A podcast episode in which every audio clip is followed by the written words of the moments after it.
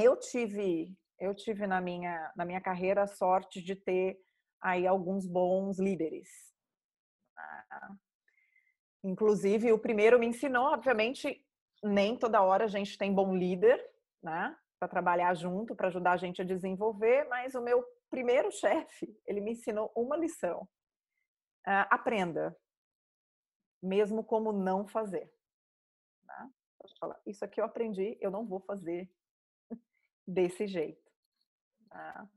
E a gente também tem que aprender a trabalhar uh, com esses diferentes perfis. Vai ter perfil que a gente vai se dar muito melhor.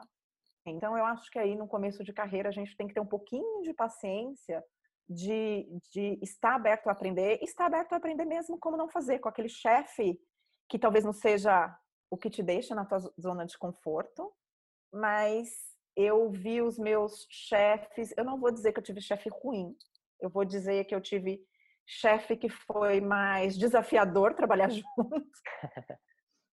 e eu acho que aí onde a gente é mais desafiado é onde a gente tem a oportunidade de aprender mais.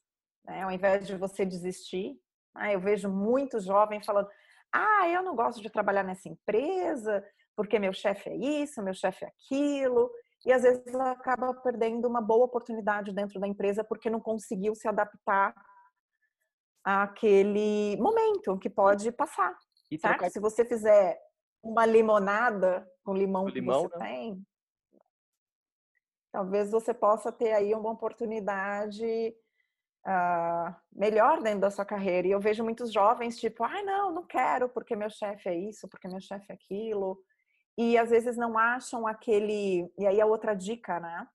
Achar aquela portinha, aquela janelinha que pode se abrir para você se comunicar melhor com esse líder, né? E ter essa, esse, uh, o conviver muito, muito melhor.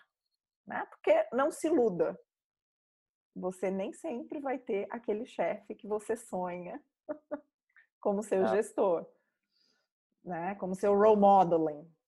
Né? Então, essas são dicas aí para quem está começando a, a carreira, poder pensar e ter um pouquinho mais de paciência né? e entender que não existe ser presidente, diretor de empresa depois de ser trainee.